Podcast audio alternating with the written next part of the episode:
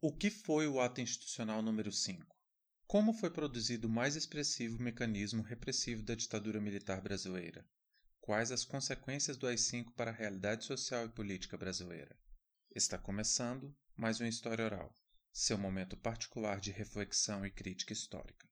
Eu sou Arnaldo de Castro.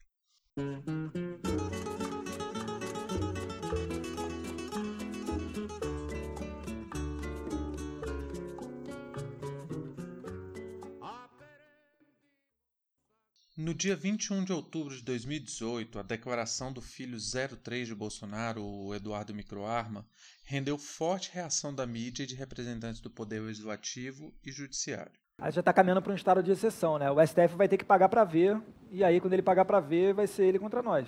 O pessoal até brinca lá, cara. Se quiser fechar o STF, sabe o que você faz? Você não manda nem um jipe, cara. Manda um soldado e um cabo. Não é querer desmerecer o soldado e o cabo, não. O que, que é o STF, cara? Tipo, tira o poder da caneta de um ministro do STF. O que, que ele é na rua? Você acha que a população. Se você prender um ministro do STF, você acha que vai ter uma manifestação popular a favor dos ministros do STF? Aquela foi a primeira ameaça explícita de Eduardo contra as instituições brasileiras. Passado um ano e com o ego bastante ferido por não conseguir apoio para a indicação ao cargo de embaixador do Brasil nos Estados Unidos, o mesmo 03 desferiu novas ameaças ao povo brasileiro. Tudo é culpa do Bolsonaro, percebeu? Fogo na Amazônia, que sempre ocorre, eu já morei lá em Rondônia, sei como é que é, sempre ocorre nessa estação, culpa do Bolsonaro. Óleo no Nordeste, culpa do Bolsonaro.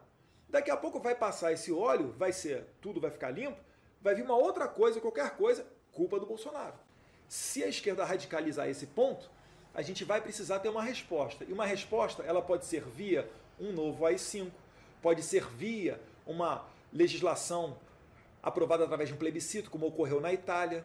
Vamos entender um pouco o contexto.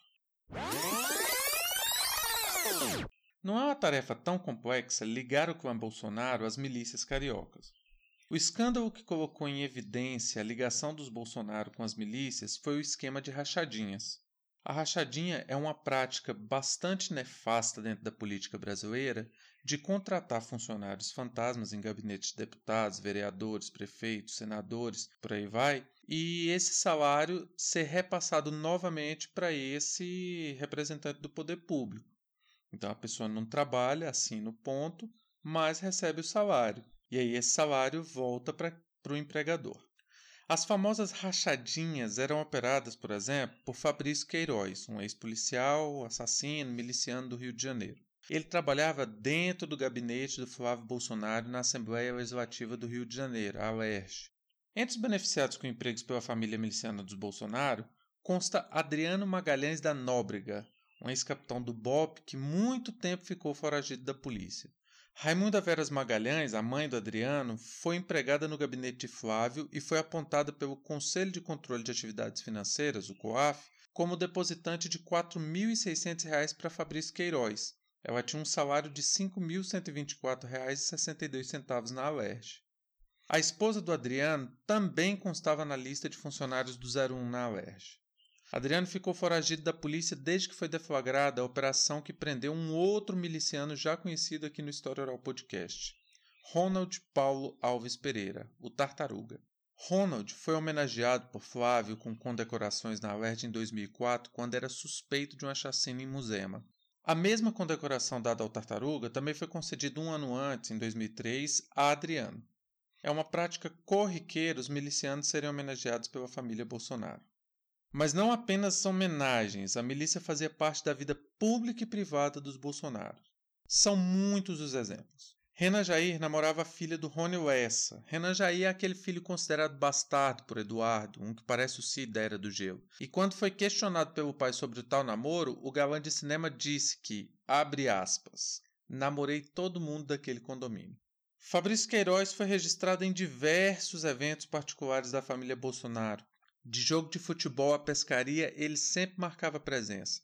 Rony Lessa, o atirador que assassinou Marielle Anderson, era vizinho de Bolsonaro, daqueles de pedir açúcar emprestado, ou fuzil, vai saber que tipo de favores essa vizinhança fazia um para o outro. Rony Lessa, além disso, era um dos líderes da milícia de Rio das Pedras e a maior apreensão de fuzis já feita no Brasil foi na casa de um amigo dele, que afirmou que as armas eram do sogro temporário de Renan Jair.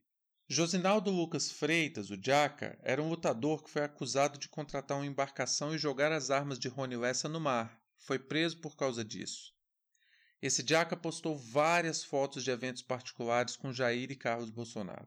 Outra coisa que chama atenção na relação com as milícias é que no Rio de Janeiro foram observados cerca de 300 currais eleitorais no mapeamento oficial em 2018 que eram controlados ou pelo tráfico ou pela milícia. O fato estranho é que em 2008 a Alerj fez uma comissão parlamentar de inquérito para investigar as milícias. No relatório final da CPI, para definir se havia característica de controle de votos numa dada região, utilizaram o critério de que se um candidato obtivesse mais de 15% dos votos de uma região eleitoral, bem provavelmente esses votos estariam sob algum tipo de controle.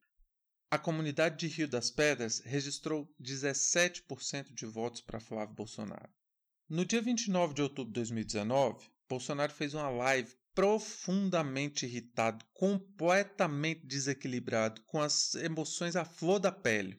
Um vergonhoso ataque de pelancas criticando Deus e o diabo, a Venezuela e o PT também, é claro, por causa de uma reportagem feita pela Rede Globo de televisão que divulgou o depoimento do porteiro do condomínio de Jair Bolsonaro, afirmando que a autorização dada a Elcio Queiroz, o motorista do carro que Rony Lessa utilizou para assassinar Marielle Anderson, foi dada por Jair Bolsonaro. Justiça seja feita, né? Bolsonaro estava em Brasília no horário e no dia relatado. A questão é que Jair demonstrou um total desequilíbrio frente ao depoimento do porteiro que o colocava no centro das investigações da morte de Marielle Franco. Foi uma reação desmedida frente a uma reportagem que pode sim, claro, ter a intenção de medir forças políticas. Mas a atitude dele mostra, no mínimo, o total despreparo do presidente para enfrentar o básico de uma democracia, que é a liberdade de imprensa. Por que querem me destruir? E vai federalizar o processo. Iam falar, da vez, que eu estaria exercendo influência sobre a EPF para me tirar do caso Marielle. Acho que tem que continuar no Rio, sim. Tem que continuar no Rio, mas que tem que ter uma supervisão. Né? Eu peço ao Conselho do Ministério Público que supervisione esse processo, o meu e o do Flávio. E vejo as ilegalidades. Estou investigando também meu filho Eduardo, ou Carlos, melhor dizendo, tá? Informações da minha família no Vado Ribeira, pessoa pobre no Vado Ribeira, tá? Foram investigados também. Para que isso? Há pouco esculacharam a avó da minha esposa, que foi presa por tráfico. Foi presa sim por tráfico. Uma senhora está com 80 e poucos anos de idade.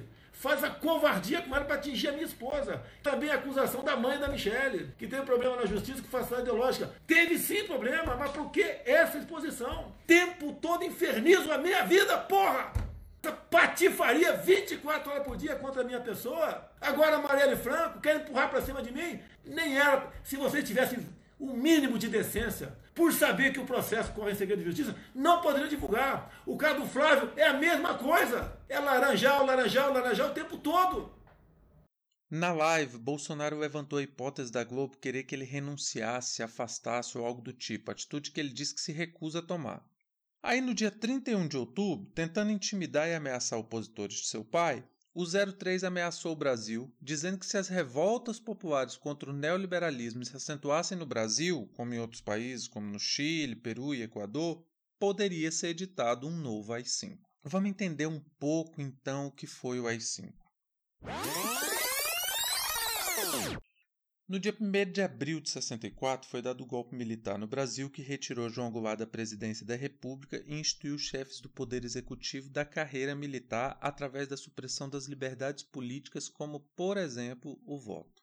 O governo do general Humberto Alencar de Castelo Branco, apesar da brutal violência, foi considerado por grupos mais radicais como uma versão branda do que esperava.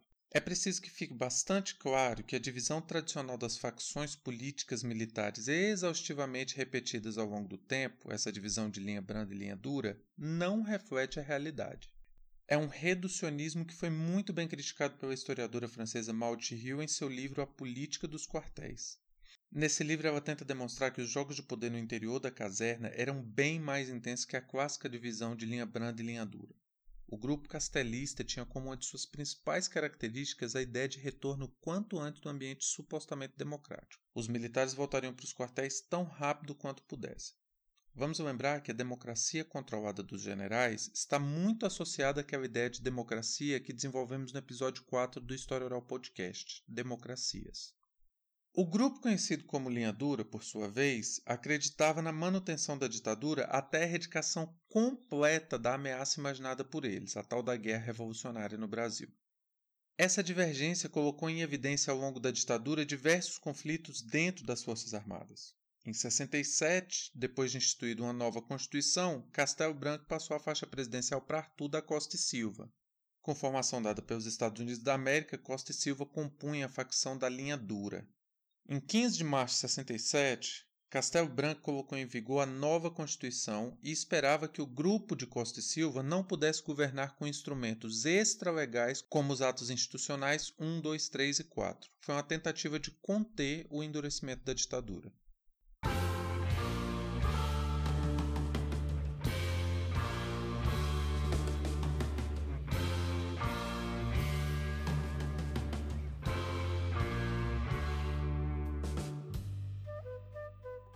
O ano de 1968, no entanto, foi um, um, ano muito agitado, com muita convulsão social. Foi até chamado de o ano que não acabou. Esse ano foi um marco na historiografia ocidental porque foi muito intenso politicamente e motivou diversos movimentos de contestação e contracultura. As ruas de Praga e Paris foram tomadas por estudantes, Martin Luther King foi assassinado nos Estados Unidos por causa de suas manifestações contra o racismo e três anos antes Malcolm X tinha sofrido o mesmo destino.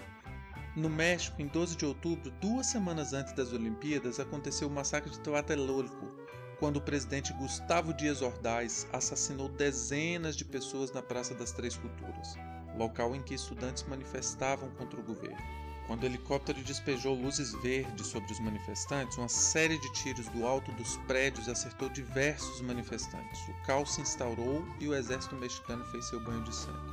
No Brasil, o ano de 68 foi marcado por intensa luta de estudantes e trabalhadores. As ruas foram tomadas pedindo o fim da ditadura e o retorno da democracia. O clima era tão hostil em 68 que diversos atos de terrorismo foram programados e executados na América Latina com apoio, treinamento e dinheiro dos Estados Unidos sem o menor pudor. O caso Paraçar é escandaloso nesse sentido e demonstra tudo que os militares mais radicais estavam dispostos. Paraçar é uma abreviatura, é uma sigla de Paraquedista Search and Rescue que significa paraquedista de busca e salvamento, de busca e resgate. É uma elite militar dentro da aeronáutica brasileira. Os Paraçar são o suprassumo do treinamento paraquedista do Brasil. Em 12 de junho de 68, o brigadeiro João Paulo Moreira Bournier reuniu os Paraçar e mostrou um plano para enfrentar a guerra revolucionária. Para esses radicais, qualquer agitação, mesmo que fosse pacífica de estudantes e operários nas ruas, fazia parte da guerra revolucionária. Bournier sugeriu que a operação se daria em três etapas. A primeira, explodir o gasômetro do Rio de Janeiro. A segunda, dinamitar uma represa. E a terceira, lançar ao mar, nos famosos voos da morte, 40 líderes políticos, entre eles Carlos Lacerda e Juscelino Kubitschek. De acordo com os cálculos de Bournier, morreriam algo próximo de 100 mil pessoas e a culpa seria jogada totalmente na esquerda brasileira. O plano só não foi posto em prática porque o capitão Sérgio Ribeiro Miranda de Carvalho denunciou o plano de Bournier ao alto comando das Forças Armadas e o caso ganhou publicidade. Sérgio, quando era jogador de basquete, ganhou um apelido bastante pejorativo e ficou famoso por ele, Sérgio Macaco. Por suas muitas missões nas selvas amazônicas, teve diversos contatos com tribos indígenas que renderam um apelido muito melhor: Nambiguá Caraíba, homem branco amigo. Era um legítimo capitão paraquedista com 900 saltos e 6 mil horas de voo. Era um militar prestigiado e ascendente na carreira, diferente de certos capitãezinhos por aí que estacionaram na patente por não conseguir produzir uma só obra que rendesse qualquer mérito militar. Na reunião com Sérgio Carvalho, ainda estavam 37 membros para assar, entre cabos e sargentos que testemunharam a exposição dos planos de Bournier. O terrorismo era método para Bournier. Não por acaso, ele foi um dos idealizadores e é atribuída a ele a criação do CISA, o temido Centro de Informações da Aeronáutica, que foi palco de brutais violências, atrocidades e crimes contra os direitos humanos, como o assassinato de Stuart Angel Jones. Mesmo com o escândalo, João Paulo Bournier não sofreu grandes consequências. Já Sérgio Carvalho foi expulso das Forças Armadas pelo AI-5 em 69. No mesmo ano de 68, um acontecimento mudou por completo a temperatura das ruas. Foi a morte do estudante secundarista Edson Luiz de Lima Souto, de apenas 18 anos. No dia 28 de março de 68, o PM Aloysio Raposo comandou a invasão do restaurante Calabouço no Rio de Janeiro durante uma manifestação estudantil. A ordem do comandante era quebrar tudo, e os relatos deixam claro que a Luísa atirou a queima-roupa em Edson Luiz. Outro estudante, o Benedito Frazão Dutra, também foi atingido, levado ao hospital, mas não resistiu aos ferimentos e morreu. Nunca houve justiça para essas execuções. Os presentes ali no calabouço conseguiram resgatar o corpo de Edson Luiz e, em passeato, o carregaram até a escadaria da Assembleia Legislativa do Rio de Janeiro. Na missa de sétimo dia de Edson Luiz, a repressão fez uma grande operação e desferiu bastante violência contra os que ali estavam prestando suas, suas últimas homenagens ao estudante assassinado pela polícia militar. Não é novidade a polícia militar assassinar garotos e não responder por isso, né? Depois do assassinato de Edson Luiz, as manifestações ficaram ainda mais intensas e no final do ano Arthur da Costa e Silva instaura a mais repressiva medida autoritária da ditadura militar, o Ato Institucional de número 5. Em 3 de dezembro de 68, o general da linha dura assinou o AI-5 e precisamos entender como se instaurou esse que foi o maior instrumento de perseguição política da ditadura militar. As considerações iniciais do AI-5 procuravam defender a ideologia militar e a ditadura através da supressão de direitos civis e políticos. Ou seja, foi assim que o presidente brasileiro fragilizou as garantias de liberdade, propriedade e impediu a efetiva participação política como voto direto. Essas considerações deixavam claro que o ato institucional iria combater qualquer oposição que não estivesse alinhada aos que os militares chamaram de Revolução de 31 de março de 64. Essa nomenclatura revolução já foi explorada em outro episódio do História Oral Podcast, o episódio 3, Golpe ou Revolução.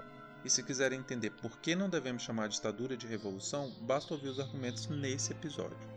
A engrenagem de funcionamento do AI-5 combinava uma perseguição direta a qualquer pessoa que se manifestasse contra o regime e a hipertrofia do governo, que é a concentração de poder no Executivo Federal dando plenos poderes ao presidente da República para criar leis e ao mesmo tempo para estar acima da justiça quando medidas fossem aplicadas de acordo com a AI-5. O AI-5 era então um aparato extralegal, supraconstitucional, composto de 12 artigos. O artigo 1 definia esse ato institucional como um elemento de controle da própria Constituição de 67.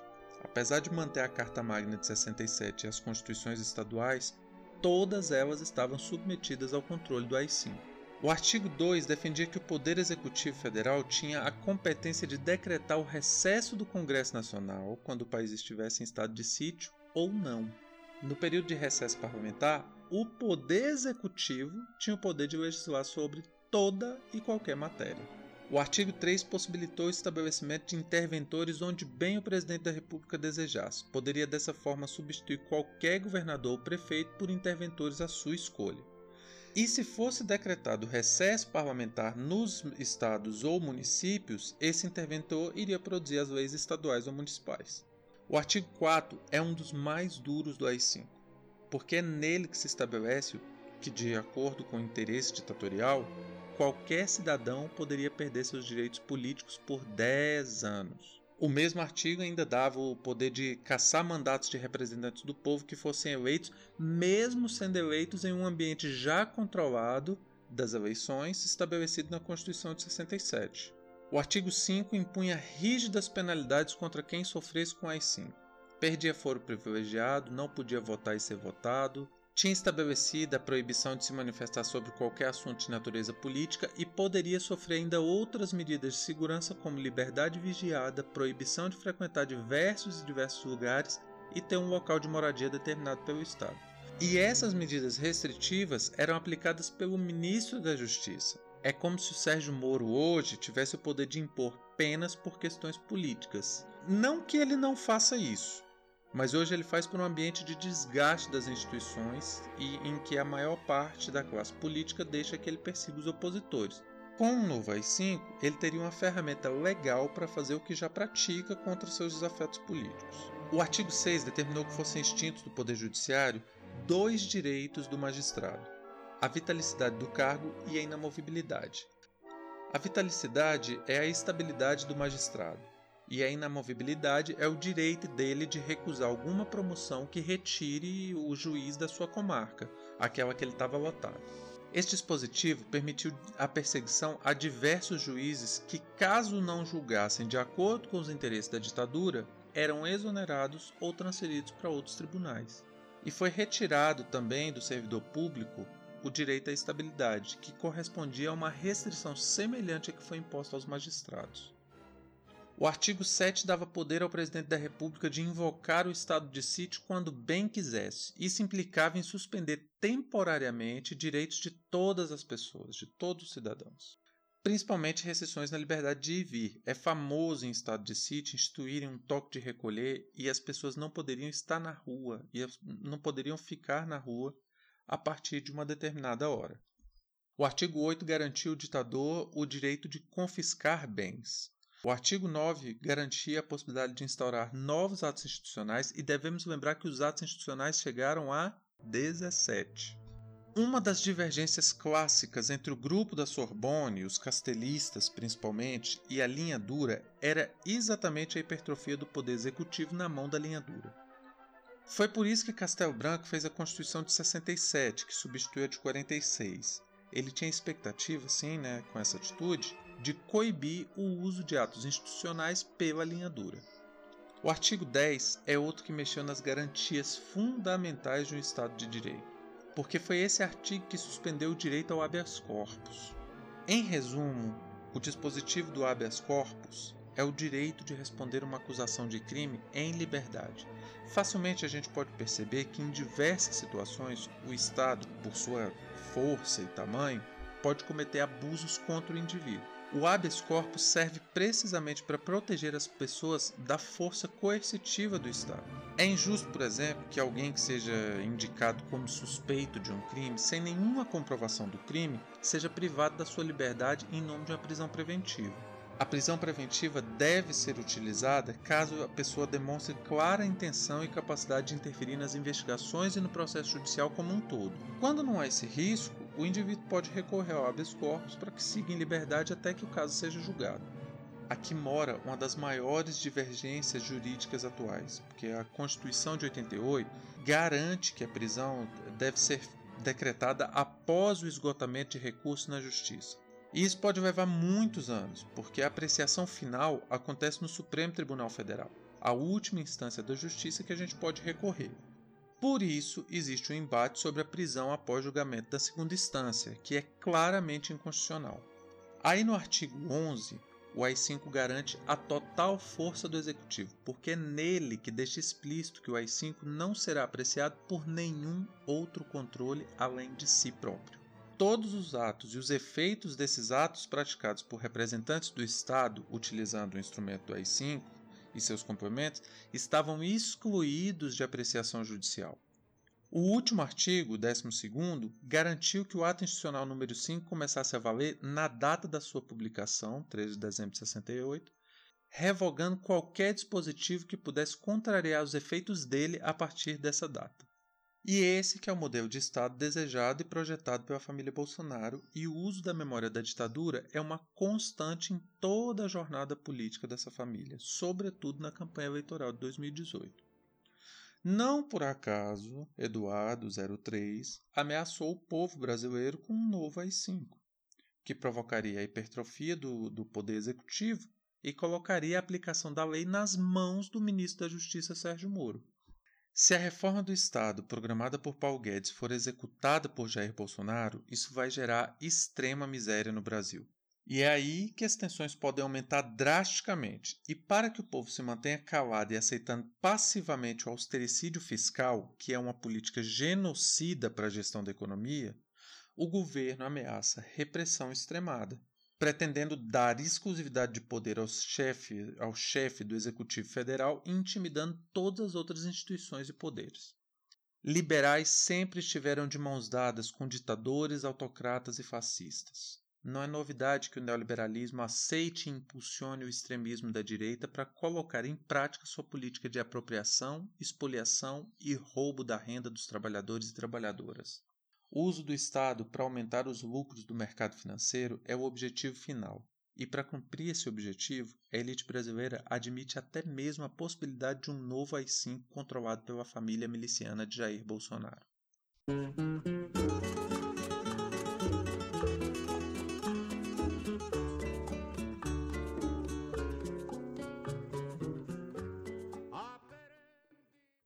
Encerramos aqui mais um tema. Espero que tenham gostado dessa nossa jornada. O História Oral é uma produção independente. No entanto, pedimos gentilmente para que seja citada a fonte de qualquer utilização de nossos podcasts. Para qualquer sugestão, elogio, crítica, contestação, dúvida, comentário, pedido ou qualquer outra interação, por favor entre em contato pelo endereço de e-mail historiaoralpodcast.gmail.com ou por mensagem direta em alguma de nossas redes sociais. Muito obrigado e até a próxima.